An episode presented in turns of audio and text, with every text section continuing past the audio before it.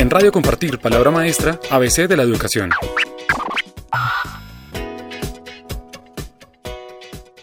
Nos encontramos en el municipio de Ubaté con el doctor Juan José Cubillos, rector de la Normal Superior de Ubaté. Eh, Juan José, cuéntenos un poco qué es la Normal. Eh, gracias Javier por esta oportunidad de compartir lo que somos y lo que hacemos. Eh, la escuela normal es una institución definida por la ley 115 para formar los maestros que se desempeñan eh, atendiendo a los niños de preescolar y básica primaria en la educación formal. Eh, ellos reciben el título de normalistas eh, superiores y estamos en el país con 136 escuelas más. Ellas nacieron en más o menos en 1825, 1841, eh, con una misión muy importante y es ayudar a consolidar la República y a la fecha el papel que han cumplido ha sido muy grande, que incluso han sido la génesis de las facultades de educación aquí en Colombia. Eh, las reformas que se han hecho a las normales y la última que se hizo eh, a propósito de la ley 115 determinó que luego de que los estudiantes terminaban el grado 11, que terminan su educación media, eh, deben ir dos años más para que en los cuatro semestres, en un programa que se llama Programa de Formación Complementaria, eh, terminen titulados y vayan eh, a vincularse con la educación pública privada o con la educación pública estatal, eh, atender a esos grupos poblacionales. Eh, también estos jóvenes tienen la oportunidad de que como reciben el título profesional de normalistas superiores, puedan seguir cursando sus licenciaturas. Algunos los cursan en las universidades con las que tenemos convenio, por ejemplo nosotros tenemos convenio con la Universidad de San Buenaventura, la Universidad Pedagógica Nacional, eh, la Universidad Santo Tomás, eh, ellos van a cursar sus licenciaturas y tienen dos títulos, el título de licenciado que acaban de recibir y el título de normalista superior. Las normales son las únicas instituciones, digamos, de educación media y complementaria que están titulando profesionales en el país, que son los normalistas superiores. Eh, tenemos un sistema eh, de formación que corresponde al marco del Sistema Nacional de Formación de Maestros, que está estipulado por el, por el Ministerio de Educación Nacional y es el Ministerio de Educación Nacional eh, quien nos verifica eh, cada temporalidad, en este momento son cada cinco años, si lo que estamos haciendo a nivel misional es correspondiente con lo que el país y el mundo está requiriendo para la formación de maestros. Hoy en día se cuestiona muchísimo la pedagogía tradicional porque de alguna manera no responde a las necesidades del sector productivo del siglo XXI y es un enfoque en el cual eh, el estudiante memoriza mucho pero poco comprende, poco analiza y desarrolla pocas competencias. En ese sentido, eh, ¿Cómo están ustedes eh, formando a estos jóvenes que van a ser futuros maestros en términos de cambiar esas metodologías tradicionales por unas metodologías innovadoras?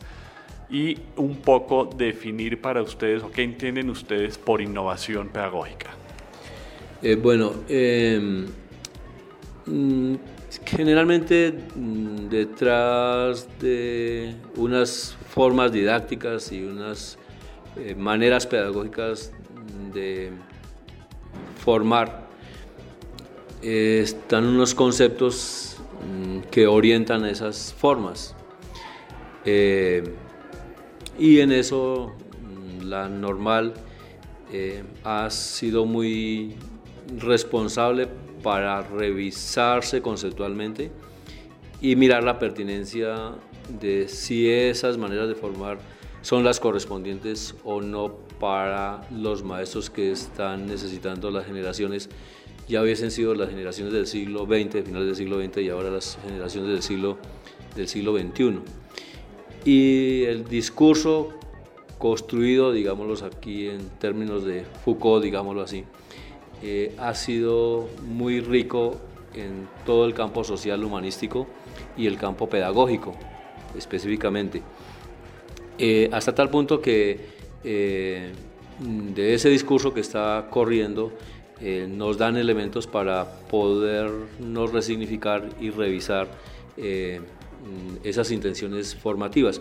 Igualmente, lo que se ha generado en, Colombia eh, y en América Latina específicamente, por ejemplo, los planteamientos y los discursos que vienen de la pedagogía freiriana eh, nos han dado pistas de hacia dónde orientarnos.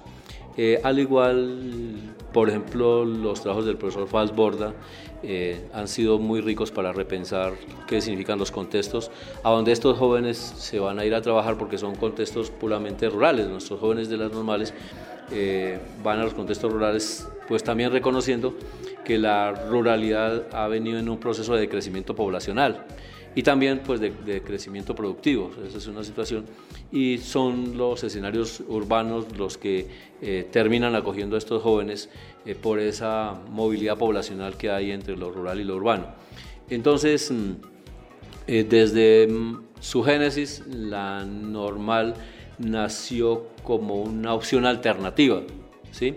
Eh, porque eh, aquí en la provincia de Ubaté habían instituciones encargadas de formar a las maestras, porque eran instituciones puramente femeninas, que estaban en manos de confesionalidades, unas en Guachetá, otras en, en Ubaté, específicamente la confesionalidad de las hermanas de, dominicas de la presentación, eh, pero al colegio de la presentación no podían accesar las mujeres hijas de madres solteras, y también de familias cuya condición socioeconómica no da para prestar allá el pago de los estipendios.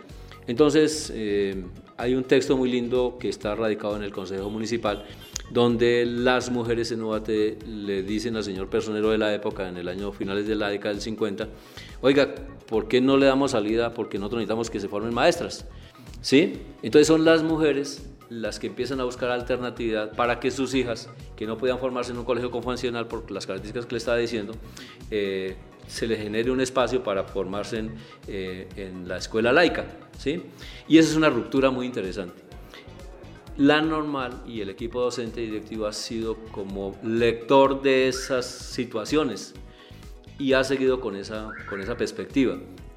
En el campo académico, eh, ya en la formación de maestros, lo que venía haciéndose en la década del 60 y el 70 se vio como no correspondiente a, porque eran modelos universales para formar maestros en el país y que venían de la mano del Ministerio de Educación Nacional y que incluso no alcanzaban a acoger los planteamientos pedagógicos de la misión alemana que en la década del 60 estaba corriendo y, y, que quedan allá en el ministerio porque aquí se hacían otras cosas. Entonces eso empezó a hacer revisión de cómo eh, buscar otras alternativas para la formación de maestros. Igualmente de la mano del, lenguaje y de la comunicación, maestros que están haciendo aquí la licenciatura en, la Universidad de Cundinamarca, eh, encontraron desde la lingüística el cómo referenciar los contextos para que los contextos se volvieran objeto de estudio aquí en, en la normal y sirvieran para la formación de maestros. En esa época se encontró que eh, era importante crear un escenario que respondiera eh, con expectativas y con problemáticas que eh, había en un barrio que en este momento se conoce como Viento Libre y la normal creó una escuela experimental ¿sí? En la década del 80 la escuela normal creó una, escuela experimental para que esa escuela experimental pudiera ser el escenario en donde además de la escuela anexa, allá se pudiera poner eh, en práctica planteamientos conceptuales que la normal estaba haciendo de la mano de la pedagogía, de la mano de la, de la lingüística, de la mano de la sociología, incluso de la mano de las ciencias naturales. Entonces, desde su génesis a la fecha, la normal sigue reinventándose que ahí no estaría el concepto de innovador. El concepto de lo innovador es cómo podemos revisarnos, reinventarnos y hacer rupturas con lo nuestro, no con lo de afuera sino con lo nuestro para poder resignificar y diríamos que mm, tendríamos un poco que ver con el concepto de la innovación disruptiva, en donde la disrupción está en lo que somos capaces de romper y posicionar, a propósito que lo encontramos como más significativo y más pertinente con las necesidades de los contextos, eh, en donde los contextos no son los contextos físicos, naturales y sociales, sino son los contextos humanos en donde estamos atendiendo a las poblaciones que nos corresponde. Eh, mm, lo último que, que hemos venido haciendo es que nos ocupamos de ver cómo desde la digitalidad podríamos ayudar a construir eh, conceptos en nuestros estudiantes y que esos conceptos no van con facilidad porque el, porque el maestro los ponga en escena, sino porque es importante que el estudiante también los vaya construyendo. Y mm, trabajamos en un proyecto de investigación eh, financiado por el Ministerio de Educación Nacional y manejado esos recursos con, por Colciencias eh, para hacer una cuestión interesante y es aportarle al Ministerio de Educación Nacional eh, elementos para la formación de la política eh, de las TICs en educación. Eso. Y a la vez desarrollar eh, una plata, desarrollar en plataforma un sistema de marcos para aprendizaje significativo que se llama CIMAS y que estaba en pantalla para que con el concepto de representaciones ontológicas eh, que va por la línea de las, representaciones eh, semánticas, eh, los estudiantes pudieran trabajar en construcción de conceptos a propósito de esas ontologías. Entonces, mm, pues mm, nos unimos cuatro entidades, que fue una entidad que trabaja en, en, digitalidad, que se llama i3net, una que se llama, trabaja en gestión de conocimiento, que se llama ICON, eh, otra que trabaja en educación técnica que se llama, eh, bueno, se me olvidó el nombre, la normal, eh, para responder con una concepción de programa que, tiene, que tuvo cuatro proyectos y dejar una plataforma montada en, en red para que se acceda a ella y se trabaje. En, la, en este momento, por ejemplo, la Universidad Distrital, la Facultad, la, la de Educación, el Departamento de Química está utilizando esa plataforma, aquí la utilizamos en algunas temporalidades porque estamos ahorita trabajando otro proyecto que nos involucra en eso. Entonces, ante la pregunta de, lo, innovativo, eh, está en que cuando uno se mira, empieza a encontrarse que ha generado otras propuestas que le dan salida asuntos que le están preocupando, pero que no se quedan en la preocupación, sino se ocupa de ellos y les da salida. Y al darle salida encuentra que lo hace pensando en cómo formar a, los, a las generaciones que en este momento se mueven en otros ámbitos, en otros ámbitos de relaciones sociales, en ámbitos de relaciones laborales, en otros ámbitos de relaciones con el conocimiento, en donde, por ejemplo, lo digital está pesando muchísimo, ¿sí? Entonces, por ahí vamos en ese, en ese sentido. Eh, respecto a, a, a, las generaciones las generaciones de este momento mm, eh, son generaciones lectoras del mundo. ¿sí? Entonces, una competencia para el siglo XXI es que se necesita capacidad de leer el mundo en su relación que hay entre lo local y lo que está pasando a nivel global, porque lo que está pasando a nivel global está llegando eh, a través de múltiples formas y particularmente las relaciones de red que la digitalidad va configurando, es un asunto. Entonces no podemos solamente centrarnos en lo local, sino que es importante referenciar un poco lo, global, eh, porque lo global nos, nos atraviesa. La otra cuestión es cómo posicionarnos eh, frente al mundo para eh, poder eh, comprenderlo, pero también asumir una posición crítica frente al mundo. Y se necesita pues, herramientas, de herramientas de pensamiento crítico para que el sujeto frente al mundo pueda posicionarse y no termine absorbido por el mundo. Y sobre todo pues, que el mundo tiene unas estrategias para que su absorción lo tenga usted o bien como productor y creador o bien como consumidor. Y hay unos riesgos impresionantes. ¿Cuál es el perfil del maestro del siglo XXI? Eh, vean, el, maestro, el, perfil del maestro del siglo XXI es un, un, perfil de un sujeto altamente estético. Por supuesto, de altamente ético. Sí, es el perfil del siglo XXI. Que tenga entre la ética y la estética la posibilidad de no perderse en su humanidad porque el maestro es un relacionante de la humanidad, porque la humanidad es, sobre todo que es una humanidad temprana, que son los niños que están en edad preescolar y que están en edad de, de la primaria, que son niños menores de 10 años.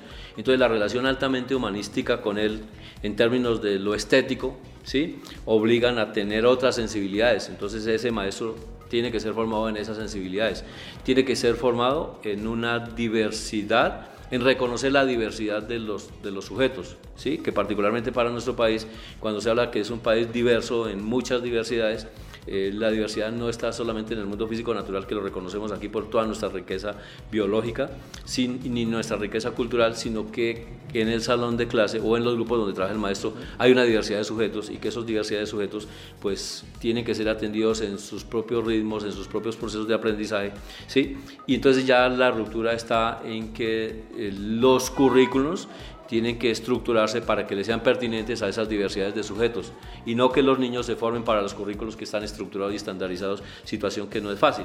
Entonces, en el programa de formación complementaria eh, hay cuatro ejes de formación que los constituimos como núcleos problemáticos. Un eje de formación es eh, la infancia. La infancia nos ocupa eh, un semestre completo para hacer interdisciplinaridad. luego nos interesa mirar los contextos, particularmente los contextos rurales, más fuerza que los contextos urbanos. ¿sí? Los contextos, la otra cuestión es el currículum para los contextos que se han leído.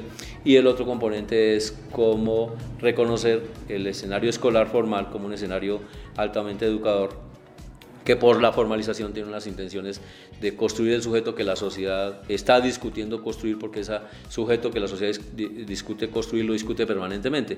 O sea, más en este momento que las sociedades son altamente móviles en sus requerimientos y en sus deseos y en sus condiciones de construcción, eso me parece. Y específicamente en estas sociedades latinoamericanas que pues con todo el esfuerzo que hacen, pues siguen teniendo unas relaciones de dependencia con otro, con otro tipo de sociedades en muchos ámbitos, ¿sí? Pero lo que parece que nos libera de la dependencia es la fortaleza de nuestros ámbitos culturales. Eso es una cuestión que es la que es propia y que ahí es la que importa eh, posicionar y resaltar. Eso es como, como lo clave. En, ese ámbito del, pensamiento crítico, eh, pues no se obvian los lenguajes que están altamente simbolizados, que está por el campo de la línea de la lengua materna, del campo de la lengua, del lenguaje de la, de la, matemática, pero también de los lenguajes musicales. Eso es como los, los ámbitos en los que nosotros le apostamos a formar a los maestros. Y ya para terminar, eh, hay una tendencia a nivel, digamos que mundial, donde los jóvenes ya no sienten atractivo por volverse maestros. No sé si ustedes lo están viviendo en la normal eh, y, un poco como describir que si eso es así, ¿qué está pasando? Porque ya la gente no le gusta ser maestra, no quisiera ser maestra. Claro. Eh, depende un poco los contextos y las apuestas de política que tienen las culturas y que tienen los países. Eh, cuando uno mira eh, países que en el campo de la educación están en términos de resultados posicionados, ellos tienen un planteamiento muy importante y es que reconocen al maestro como el sujeto más importante de sus sociedades. ¿sí? Y esas sociedades que reconocen al maestro como el sujeto más importante de las sociedades tienen menos dificultad para formar la convicción de ese sujeto. Otros, otras sociedades cuando no tienen esa concepción se expresa en que el maestro es el profesional de tercera o el sujeto de cuarta en la sociedad. Entonces se vive en una desesperanza para encontrarse en ese escenario. En ese escenario. Sin embargo, algo que, que, nosotros leemos aquí en Colombia es que seguimos encontrando aspirantes cuya convicción está en el ámbito del servicio, que es como lo clave, en cómo yo soy por el otro, y la demanda eh, en las facultades de educación y las demandas de las escuelas normales sigue existiendo, ¿sí? Eh, sigue presentándose.